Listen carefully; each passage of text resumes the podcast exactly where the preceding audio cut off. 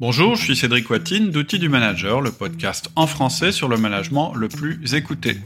Aujourd'hui, un nouvel épisode de questions-réponses. Donc, je réponds aux questions que vous m'avez laissées sur le site. Si vous voulez euh, m'en laisser d'autres, vous allez sur le site www.outildumanager.com, vous cliquez sur euh, questions-réponses et vous laissez votre question. Je garantis que j'y répondrai, soit directement sur le site, soit dans un podcast. Une autre annonce, euh, on est le 23 octobre 2018 je vais euh, finaliser la formation. Euh, la formation, c'est une formation en ligne qui est en période de lancement. Et donc, comme elle est en période de lancement actuellement, elle vous est proposée avec 45% de remise. Donc, si ça vous intéresse, je vous invite à vous rendre sur le site www.outildemanager.com et à cliquer sur formation en ligne pour voir si la version de lancement est toujours disponible à ce prix. Je vais la mettre au prix euh, normal dans les jours ou dans les semaines qui viennent. Voilà, c'était pour l'annonce. Je prends la première question. Pensez-vous qu'il existe des situations sans possibilité de résolution autre que la rupture entre le manager et le manager? Évidemment, oui, je pense qu'il y a des situations où il vaut mieux se séparer, euh, comme dans la vie, euh, et euh, que vous soyez manager ou que vous soyez managé, vous pouvez tout à fait vous retrouver dans cette situation-là, mais on a rarement épuisé tous les moyens avant d'en arriver là. J'ai fait un podcast là-dessus pour le manager qui s'appelle Comment licencier et en réalité, dans ce podcast, je vous décris tout ce que vous, selon moi, vous devez faire avant d'envisager un, licenciement. Et il y a un autre podcast qui s'appelle Les deux raisons de licencier, où j'explique pourquoi euh, euh, on est, c'est pas forcément euh, sur un manque de performance qu'on peut licencier quelqu'un. Ça peut être aussi sur un manque de collaboration. Ça, c'est pour le manager. Et pour le manager, euh, eh bien, dans le module 6 de la formation, qui s'appelle le pas de côté hiérarchique, euh, j'explique en fait euh, que, ce qu'il faut faire avant de se séparer de son boss. Je trouve qu'assez vite, euh, actuellement, on se fait une opinion sur notre boss. En particulier, j'en parlais dans le dernier épisode, assez vite, on le euh, considère comme étant quelqu'un euh, qui a une pathologie grave et avec qui on pourra jamais s'entendre. Et pourtant, il y a un tas de choses à faire avant d'en arriver à cette conclusion. Cela étant dit, si vous êtes un manager, oui, vous aurez certainement euh, à faire cette épreuve qui est de licencier quelqu'un. Euh, ça, m'est arrivé, ça arrivé à la plupart des managers que je connais. Euh, une fois que vous avez vraiment fait tout ce qu'il fallait pour éviter cette épreuve, eh bien, il y a des cas où réellement il vaut mieux se séparer de son collaborateur. C'est vraiment pas la meilleure expérience euh, qu'on puisse avoir en tant que manager, mais il faut être prêt, il faut s'y préparer. Il faut pas que ce soit un tabou, c'est pour ça que j'ai fait des podcasts là-dessus. Donc je rappelle le podcast, c'est comment licencier. Question suivante. Comment se lancer dans le feedback? Cela fait des mois que je me décide chaque matin de m'y mettre. Trois petits points. Alors, clairement, c'est la limite du podcast. C'est vrai que le feedback, donc le feedback, c'est le deuxième outil essentiel du manager après le 1 à 1. Ce que je constate en général chez nos auditeurs, c'est que la plupart franchissent assez facilement euh, la mise en place, même mettent assez facilement en place le premier outil qui est le 1 à 1. Pardon. Et ils ont beaucoup plus de mal à mettre en place le feedback parce que c'est peut-être un outil qui est moins naturel, euh, qui peut être euh, perçu comme étant moins sympa, ce qui n'est pas le cas d'ailleurs. Mais en tout cas, c'est vrai que c'est un outil qui est plus difficile euh, à mettre en place. C'est pour ça que j'ai fait une formation. Hein. C'est en partant du constat que le podcast c'était vraiment un moyen formidable de communiquer avec vous, de vous motiver, de vous donner des exemples, des solutions, etc. C'est pas toujours le meilleur moyen de vraiment mettre en place un, un management, une méthode de management. C'est pour ça qu'il y a la formation.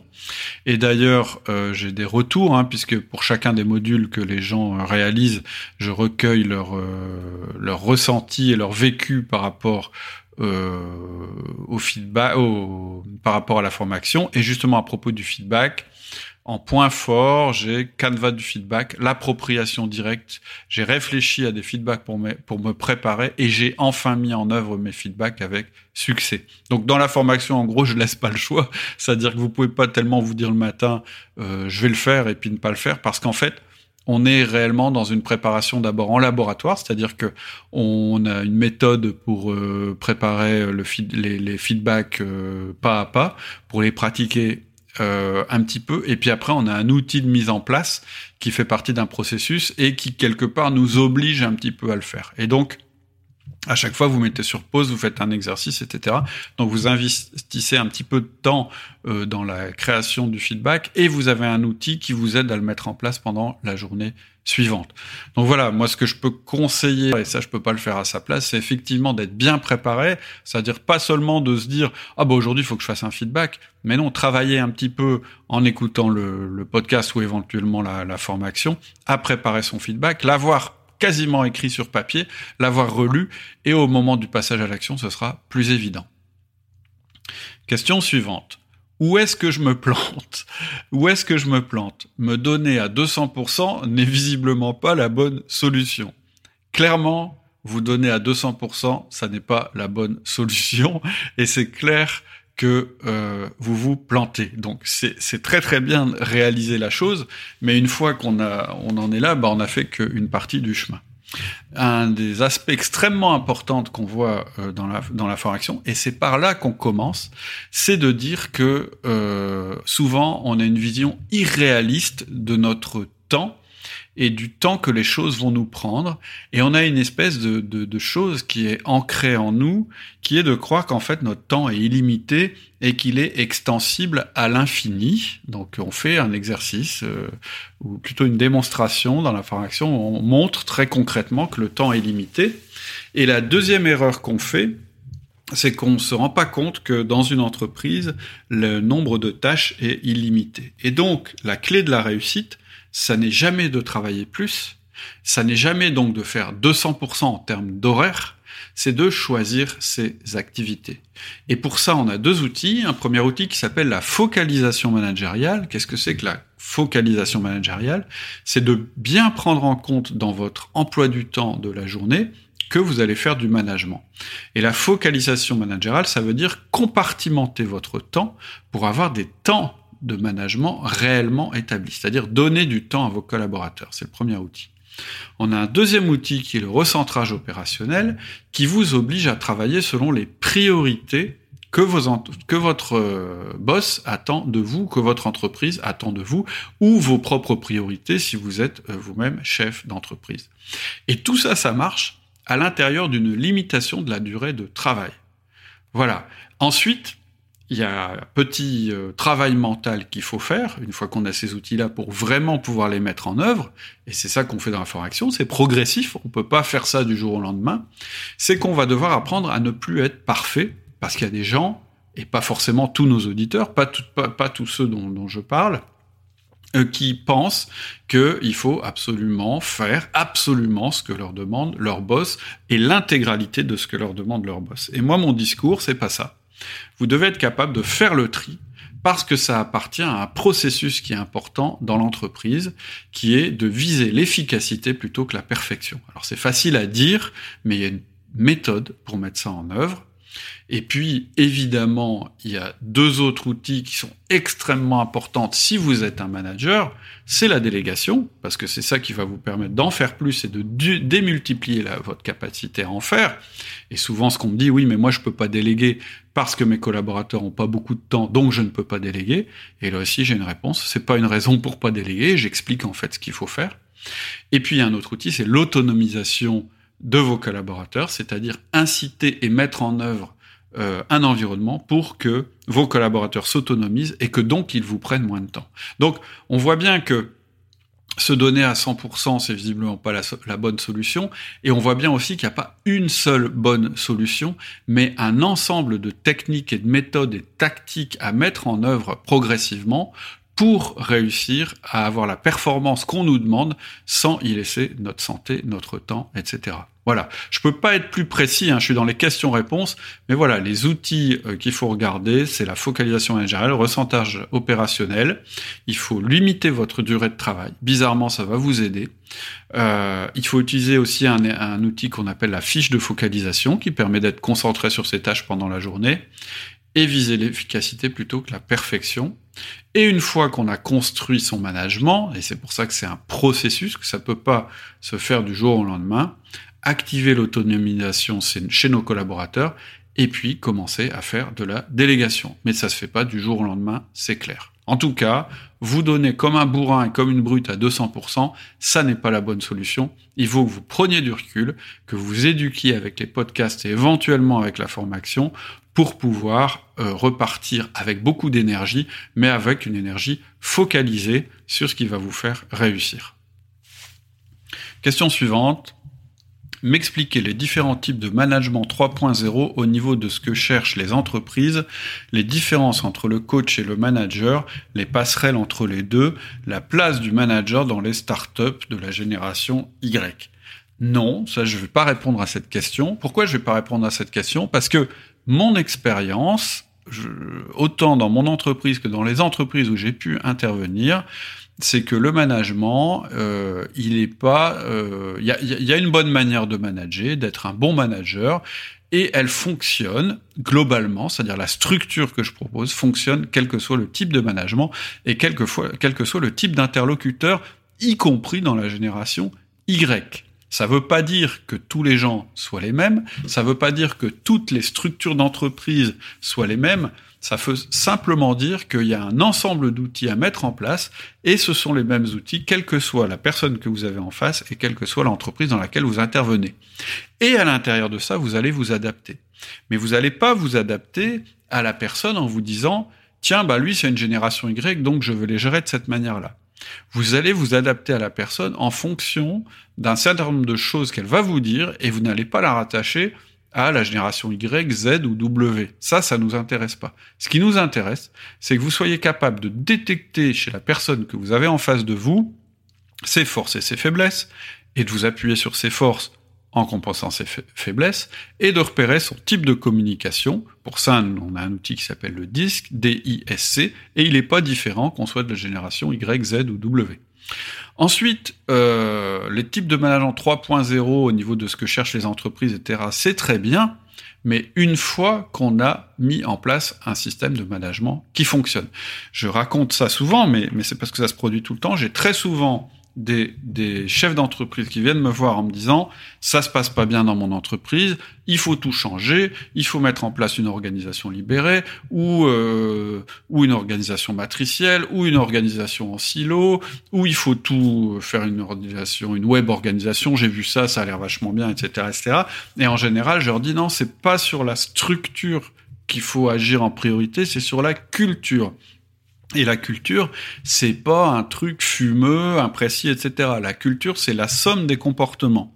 Et pour agir sur les comportements, il faut avoir de bons managers et mettre en place, d'après moi, ça c'est parce que c'est notre méthode et qu'on sait qu'elle fonctionne, les quatre outils euh, c'est-à-dire le 1 à 1, le feedback, la délégation et le coaching. Et une fois qu'on aura mis ça en place, une fois que le management fonctionnera mieux, que les cultures, euh, en tout cas les comportements, seront orientés euh, vers la performance à l'intérieur d'un système qui favorise la motivation, là éventuellement on fera évoluer la structure, et je dirais même que c'est vos managers qui vont faire évoluer la structure, parce qu'ils vont se rendre compte qu'il y a des dysfonctionnements. Mais moi je crois à, cette manière de faire en partant de la base qui est le management, c'est-à-dire en partant du système qui gère les personnes à l'intérieur de l'entreprise. Ensuite, oui, les différences entre coach et manager, euh, non, euh, moi en fait, je fais pas de différence comme ça. Un manager, dans les quatre outils principaux qu'il va utiliser, il y a le coaching. Et coaching, qu'est-ce que c'est? Bah, c'est déjà savoir repérer quand notre collaborateur a besoin d'évoluer parce que les challenges qui se présentent à lui euh, sont trop difficiles, sont devenus trop difficiles par rapport à ses compétences. et puis euh, la méthode qu'on met en œuvre pour l'aider donc à, s'améliorer en termes de compétences en s'appuyant euh, sur ces euh, sur ces points forts et comment on fait ça dans un temps minimal sans y passer notre temps et sans être le formateur de notre collaborateur. Voilà. globalement, ce que j'ai à répondre à ça, c'est que j'interviens à la fois dans des entreprises qui sont traditionnelles et des entreprises qui ont un mode de management euh, différents et que globalement, euh, ce que je vois ne justifie pas euh, l'utilisation d'outils différents ou de techniques différentes. Question suivante. Avez-vous une problématique que vous ne parvenez pas à résoudre complètement? Quelle est-elle? Alors pour être clair, moi j'ai pas le sentiment d'avoir complètement résolu aucune des euh, problématiques et je préfère rester humble par rapport à ce qui euh, me reste à découvrir. Alors il y avait une citation que j'aimais bien, alors elle est peut-être pas exacte, puis en plus je me souviens plus bien où je l'ai lu, mais j'avais trouvé ça assez extraordinaire. La citation c'était toute ma vie j'ai voulu éliminer les obstacles et quand j'ai eu fini, je me suis rendu compte que c'était ça la vie. Et ça, je crois que c'est très vrai. Je crois que, en fait, ce qui fait le piquant de la vie, ce qui fait le sel de la vie et puis l'entrain qu'on peut avoir, c'est de résoudre des problématiques et d'avancer sur des obstacles. Et au fur et à mesure que j'avance, ben, je vous en parle dans mes podcasts. Et j'essaye toujours de pas vous proposer une problématique, j'essaye toujours de vous proposer des solutions. C'est-à-dire que quand un sujet me turlupine, je vous en parle pas trop, j'essaye de trouver une solution, j'essaye de la tester, de voir comment ça peut fonctionner, et une fois que j'ai l'impression d'avoir trouvé une réponse, ben, je vous la propose. Par exemple, le dernier podcast, il parle de la vision.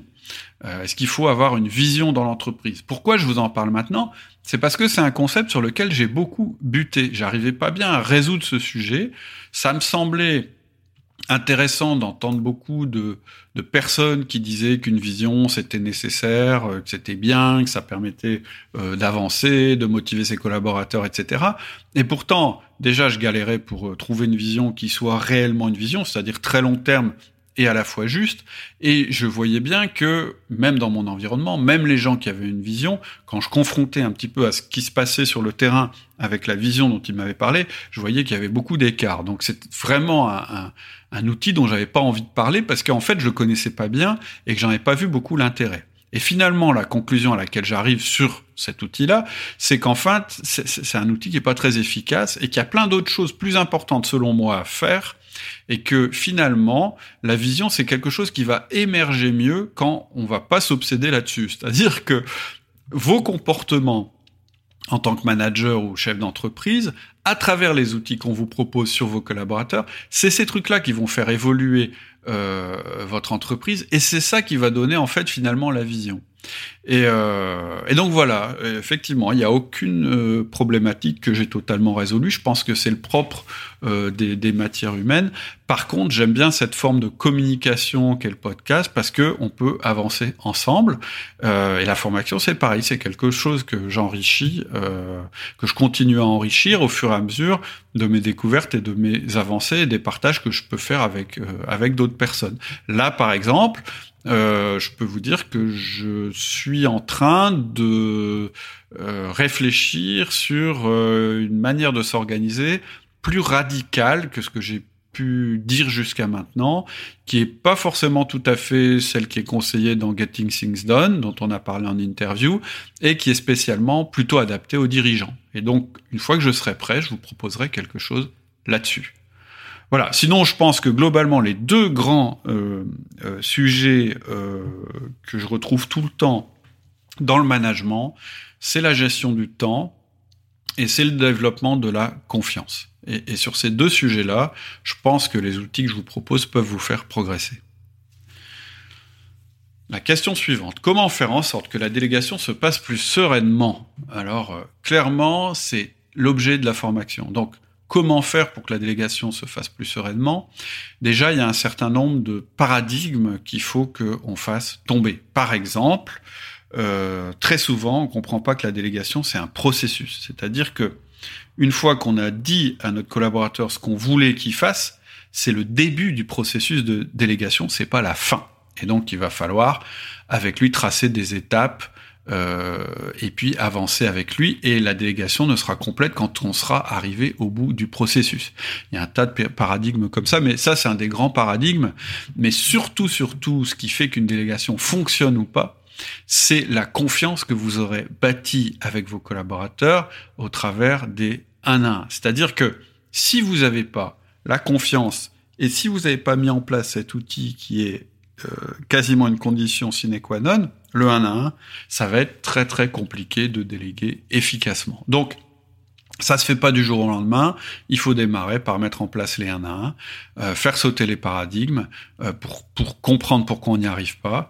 Euh, un autre paradigme, par exemple, c'est de se tromper de pouvoir. On croit qu'en fait, ce qui fait que on a une influence sur nos collaborateurs, c'est le fait qu'on en sache plus qu'eux ou qu'on sache mieux faire les choses qu'eux. Et du coup, quand on délègue, on croit qu'ils doivent faire exactement de la même manière que nous on a fait et qu'ils doivent avoir immédiatement le niveau qu'on a eu, alors que nous on a mis des années à acquérir notre niveau et que la technique qu'on utilise est peut-être obsolète. Ça aussi, ce sont des paradigmes euh, qu'il faut faire tomber.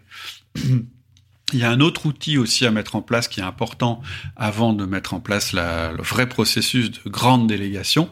C'est ce que j'appelle la délégation automatique, c'est-à-dire de rendre nos collaborateurs autonomes.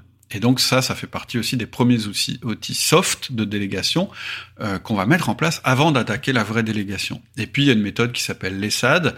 ESAD, c'est pour éliminer, simplifier, automatiser, affecter, déléguer, qui permet encore de faire passer un filtre avant d'arriver à la délégation. Donc la réponse globale à la question comment faire en sorte que la délégation se passe plus sereinement, c'est d'abord d'établir la confiance, ensuite de démarrer les feedbacks, et puis de mettre en place progressivement un tas de filtres et d'outils qui vont nous permettre d'arriver à la fin à ce que réellement on va déléguer. Et là, il y aura un processus de délégation qui va être construit, qui sera pas quelque chose qui va se passer en one shot. Il y aura un entretien de délégation et ensuite il y aura un accompagnement sur plusieurs semaines derrière qui se fait d'une manière, euh, euh, je dirais, euh, la plus efficace possible pour y passer le moins de temps possible tout en faisant un minimum d'erreurs. Mais voilà, la question, là, la réponse est déjà, il faut développer la confiance, c'est la première brique. Question suivante, une grande question. Comment puis-je accorder ma confiance et travailler sereinement avec cette fameuse assistante en poste depuis plus de 5 ans qui ne maîtrise pas nos outils de travail? N'est pas motivée et le dit, sape mon travail relationnel avec mes équipes et ne se sent pas en danger du fait de son rôle de protégé, donc je suppose de déléguer euh, personnel. Comment continuer quand les deux directeurs qui sont passés n'ont pas voulu ou pu traiter le problème? Elle est partie en formation logicielle et communication sans que je vois la différence. Même une médiation avec un coach s'est avérée infructueuse. En fait, j'ai moins de problèmes avec les 30 auxiliaires de vie, de vie qu'avec cette seule assistante. Ok. Euh, donc gros problème et euh, blocage. Euh, donc là, je peux pas être tout à fait spécifique. Je vais, je vais vous donner des conseils assez généraux. Le premier, c'est de ne pas passer plus de temps avec cette personne qu'avec les autres. C'est souvent une erreur qu'on fait c'est de passer plus de temps avec les gens qui vont pas bien qu'avec les gens qui vont bien. Et ça, c'est embêtant pour deux raisons. La première, c'est que vous donnez un signal. Si on veut que je, si si, si euh, mes collaborateurs veulent que je m'occupe d'eux, bah faut qu'ils aillent mal. Donc pas un très bon signal. Et deuxièmement, le levier, il est pas chez les gens qui sont les moins bons performeurs. Malheureusement, le levier, il est chez ceux qui sont les meilleurs. Donc ne passez pas plus de temps avec cette personne qu'avec les autres. Ensuite, il faut absolument que vous utilisiez un outil qui est important, qui est le feedback négatif. C'est-à-dire que toutes les semaines, avec cette personne, vous devez lui faire un retour négatif sur son attitude, en particulier sur les aspects de travail d'équipe.